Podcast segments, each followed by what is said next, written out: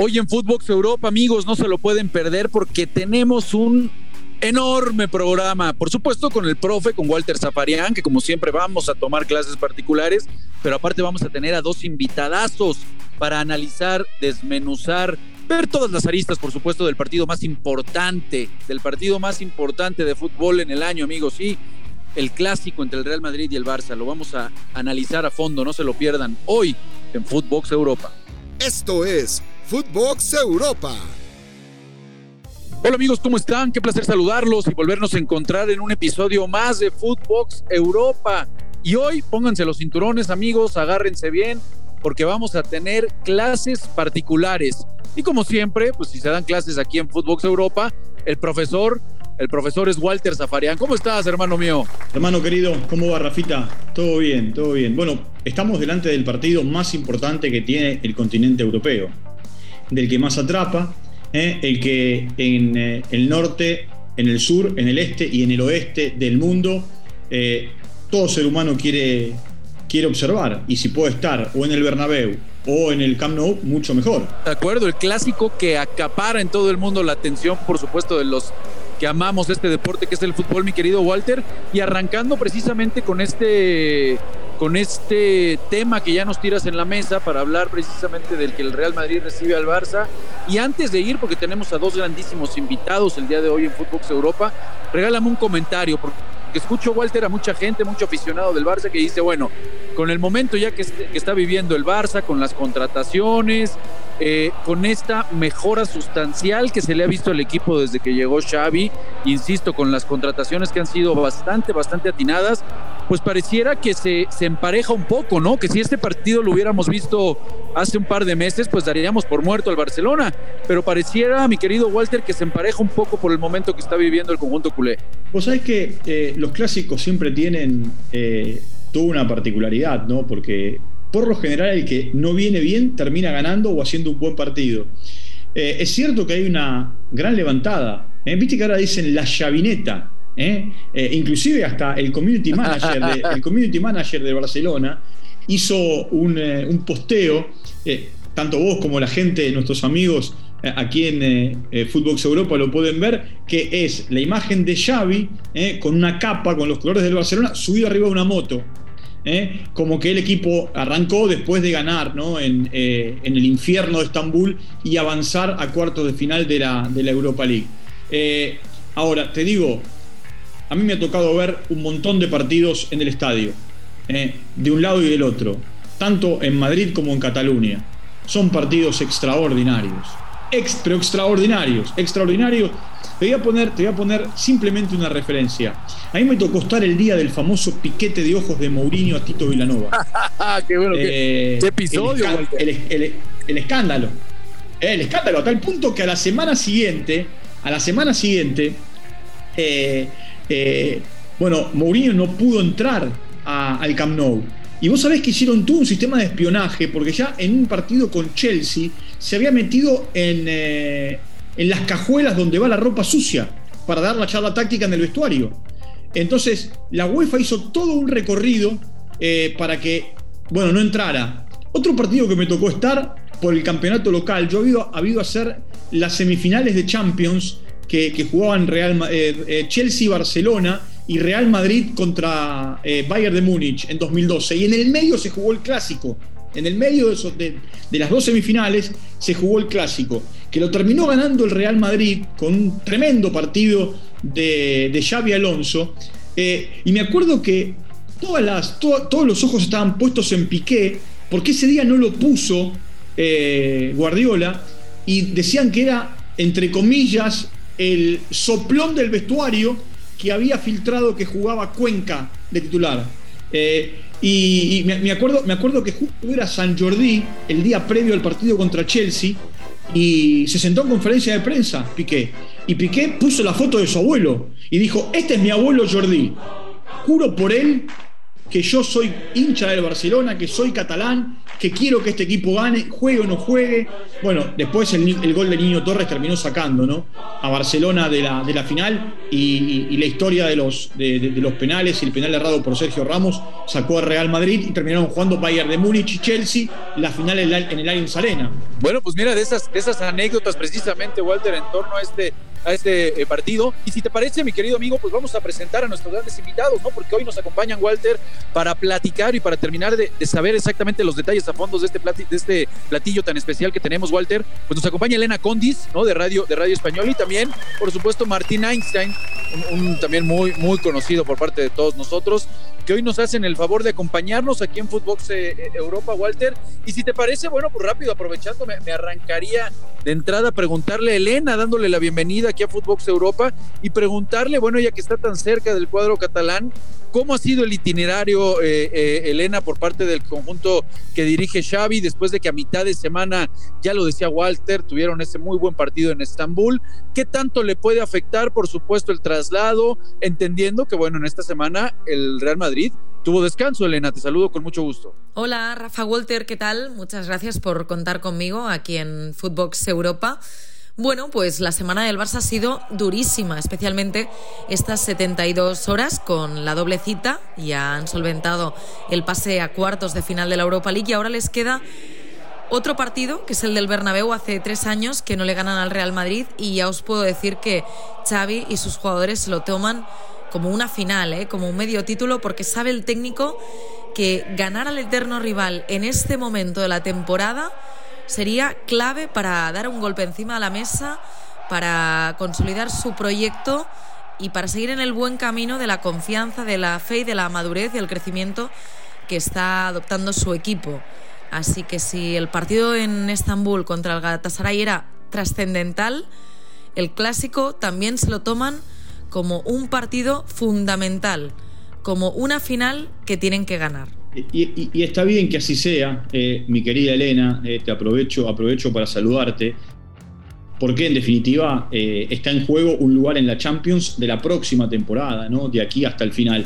Ahora, este es el primer clásico en, en, el que, a ver, con Xavi no estará Messi. ¿Qué equipo va a poner?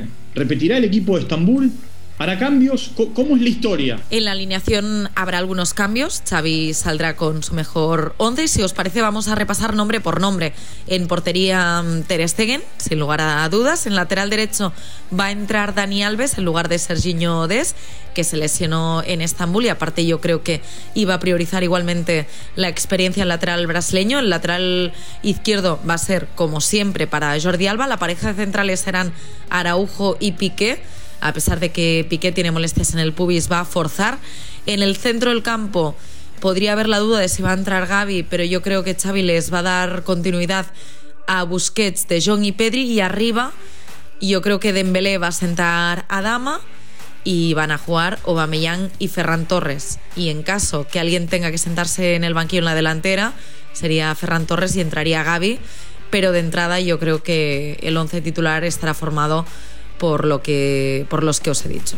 Pues sí, ahí está, me parece que me parece que es lo que lo que mandaría Xavi, yo también estoy de acuerdo ahí con, Elena. Y antes de despedirte, Elena, preguntarte eh, con, con una eh, hipotética victoria por parte del Barcelona, ¿te parece que ya terminaría por salvar la temporada eh, Xavi o, o, de plano podemos hablar de que el Madrid también está, está obligado a ganar? ¿Quién tiene más presión por llevarse este clásico? Yo creo que lo necesita más el Barça, por lo que os decía, para consolidar el proyecto de Xavi, porque mm, de esta manera, aunque la liga se ve imposible entre nosotros, no te acabas de descolgar y sigues soñando con recortar puntos, a pesar de que el Real Madrid no está pinchando en la competición doméstica ni le está afectando la Champions League lo necesita más el Barça. Y diría que los dos llegan en un buen estado de forma y en un buen nivel de confianza. El Madrid después de eliminar contra todo pronóstico al Paris Saint Germain y el Barça, pues porque va encadenando goleadas, va dejando porterías a cero y los jugadores van creyendo cada vez más en el modelo y en el proyecto de Xavi y mm, aparte están recuperando algo que hacía tiempo que no veíamos, que cuando se les pone el marcador en contra no bajan los brazos, salen a competir y son capaces de revertir la situación como vimos, eh, sin ir más lejos, en Europa League este jueves. Pues Elena, no sabes cuánto te agradezco que nos hayas acompañado en Footbox Europa. De verdad que ha sido un, un placer. Muchísimas gracias, Walter y Rafa, por contar conmigo y hablamos después del clásico, a ver qué acaba pasando. Un abrazo muy fuerte. Y bueno, vamos con nuestro otro invitado de inmediato, porque aquí está con nosotros Martín Einstein. Te saludo con muchísimo gusto, Martín. Te mando un, fuerte abrazo. Y bueno, preguntarte eh, eh, lo mismo, ¿no? Que hablábamos con Elena. Sería, me parece, Martín, un gravísimo error por parte del conjunto eh, merengue el confiarse, ¿no? El, pensar que ya eh, tienen la liga y que prácticamente ante esta diferencia de puntos, pues el Barça no va a pelear. Yo creo que hoy más que nunca, eh, Martín, reiterando el saludo y el abrazo, pues vamos a ver un clásico muy parejo, ¿no lo crees? ¿Qué tal, Rafa Walter? Un, un saludo.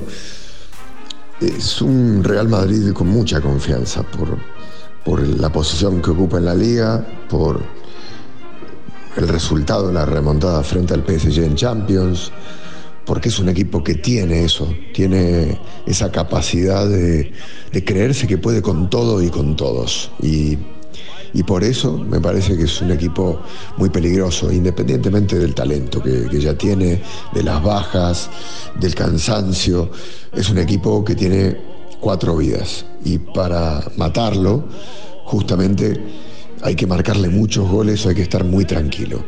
Así que habrá que ver, pero sí, el Madrid evidentemente llega como favorito, por la posición que ocupa en la liga, por lo bien que lo ha hecho en la Champions al, quitarse encima al PSG y porque es un equipo que no necesita estar al mejor nivel y que sus futbolistas individualmente estén al mejor nivel para ganar un partido.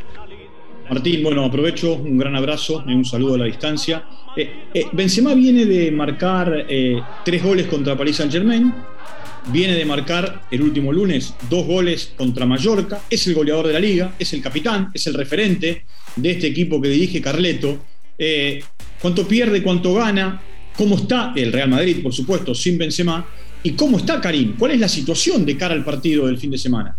Bueno, Benzema es un futbolista diferencial. Es no solo el goleador, sino el hombre que organiza el ataque del Madrid, el que genera espacios, el que combina como nadie, el líder silencioso, el, ejemplo a seguir en los futbolistas jóvenes del Madrid. Sin Benzema el Madrid es otro, otro equipo, sin nervios, sin músculos, sin liderazgo dentro de la cancha, es decir, sin tanto liderazgo cuando está Benzema uno sabe que puede ver algo diferente, ¿no? Pero es verdad que el Madrid tiene un centro del campo poderoso. Eh, Rodrigo está recuperado, pero evidentemente no puede reemplazarle. Y los delanteros que tiene el Madrid esperando detrás de Benzema no le llegan ni a la mitad, ¿no? A lo que puede rendir el francés. Por lo cual la baja de Benzema es importante, muy importante, claro. Eh, el Madrid puede darse el lujo de no tener a sus mejores hombres el domingo. ¿Por qué? Porque tiene un colchón de puntos importante, porque el negocio para el Madrid es que no se le lesione de media duración nadie, porque tiene dentro de algunas semanas un partido fundamental para la temporada, que es la eliminatoria del Chelsea en Champions. La liga la tiene prácticamente en el bolso, raro sería que no la ganara. Y evidentemente yo creo que Angelotti estará pensando en no arriesgar con un hombre que tiene molestias en el abductor como, como Karim. Eh, y siendo además tan importante Karim, siendo un futbolista que no tiene un reemplazante natural de su calidad en el equipo. Sí, to totalmente de acuerdo, ¿no? Me parece que lo de Benzema no hay necesidad de, exponerlo, de exponer a tu mejor futbolista, si realmente ya se ve prácticamente imposible que te puedan arrebatar la, la liga. Ahora, eh, Martín, agradeciéndote por supuesto y antes de despedirnos, preguntarte una, última, con esto que nos estás diciendo, podríamos pensar entonces y coincidir todos que pues es un, un, un partido de más peligro entonces para el, para el Real Madrid, ¿no? Porque eh, digamos, aunque no se juegue nada, pues yo, yo considero que el, obligado, ¿no? Eh, a, ganarlo puede ser el conjunto culé. ¿Opinas lo mismo, Martín? Rafa, sin duda que, que, es, el, es el Barça, ¿no? El Barça tiene que recortar puntos, el Barça necesita demostrar que está de vuelta que puede competir y ganarle al Madrid, a lo que no hace hace muchísimo tiempo. El Barça es un equipo necesitado de un empujón anímico, ¿no? Que de alguna manera refrende y refuerce esto de que el Barça está de vuelta, de que el Barça puede ganar partidos importantes y el partido más importante que tiene el Barça en la liga es el Madrid. Eh, no le ha podido ganar en la ida, no le ha podido ganar en Arabia, en Arabia Saudita en la Supercopa y yo creo que si hay un punto de inflexión para este Barça en proyecto de mejora eh, es sin dudas poder ganarle al Real Madrid en el Santiago Bernabéu. Esta es la cuenta pendiente de Xavi. Digo, si el Barça el domingo a la noche termina ganándole al Madrid, el proyecto de Xavi se convierte no en una promesa, no en buenas sensaciones, sino en una realidad. El Barça no gana un partido importante hace muchísimo tiempo. Digo, importante el Madrid o un partido de una eliminatoria de Champions eh, fundamental. Es un equipo que se acaba de ir en fase de grupos de la Champions League, algo que no le pasaba hace muchísimo tiempo. Por lo cual el Barça está más presionado y el Barça tiene y lo ve como una oportunidad de volver a ser un equipo que gane esta clase de partidos, los partidos que se le, que se le piden a un equipo como el Barça a ganar. Por lo cual yo creo que allí está la motivación de, del conjunto de Xavi Hernández el próximo domingo. Pues sí, totalmente de acuerdo, totalmente de acuerdo, mi querido Walter. Le, agradecemos, por supuesto, a, Elena y a Martín que hayan estado aquí con nosotros en Footbox Europa, Walter. Y sí, ¿no? Eh, eh, yo creo que, a ver, no tiene nada que perder el, el, conjunto del Madrid. Por supuesto que es un partido muy, muy importante, Walter, pero me imagino que coincide, coincides, ¿no? Para el proyecto de Xavi, pues sí sería mucho más importante el poner un manotazo en la mesa y el poderle pegar al Madrid después de tantos años de que no le pueden ganar. Eh, simple, simplemente para cerrar el tema, eh, yo hubiese querido que jugaran con camisetas tradicionales. Estas camisetas alternativas para jugar un partido tan importante a mí no me gustan. Pueden ser muy lindas, muy marketineras. El Real Madrid de blanco y el Barcelona de blaugrana y a otra cosa mariposa. Pues sí, así, así es. A, mí también me encantaría, mucho más tradicional. Antes de despedirnos, amigo, porque la verdad que este, este programa se nos fue muy rápido. ¿Cómo viste los cruces, mi querido Walter, del sorteo? Son apasionantes. Ese eh, Guardiola contra Simeone es eh, tremendo.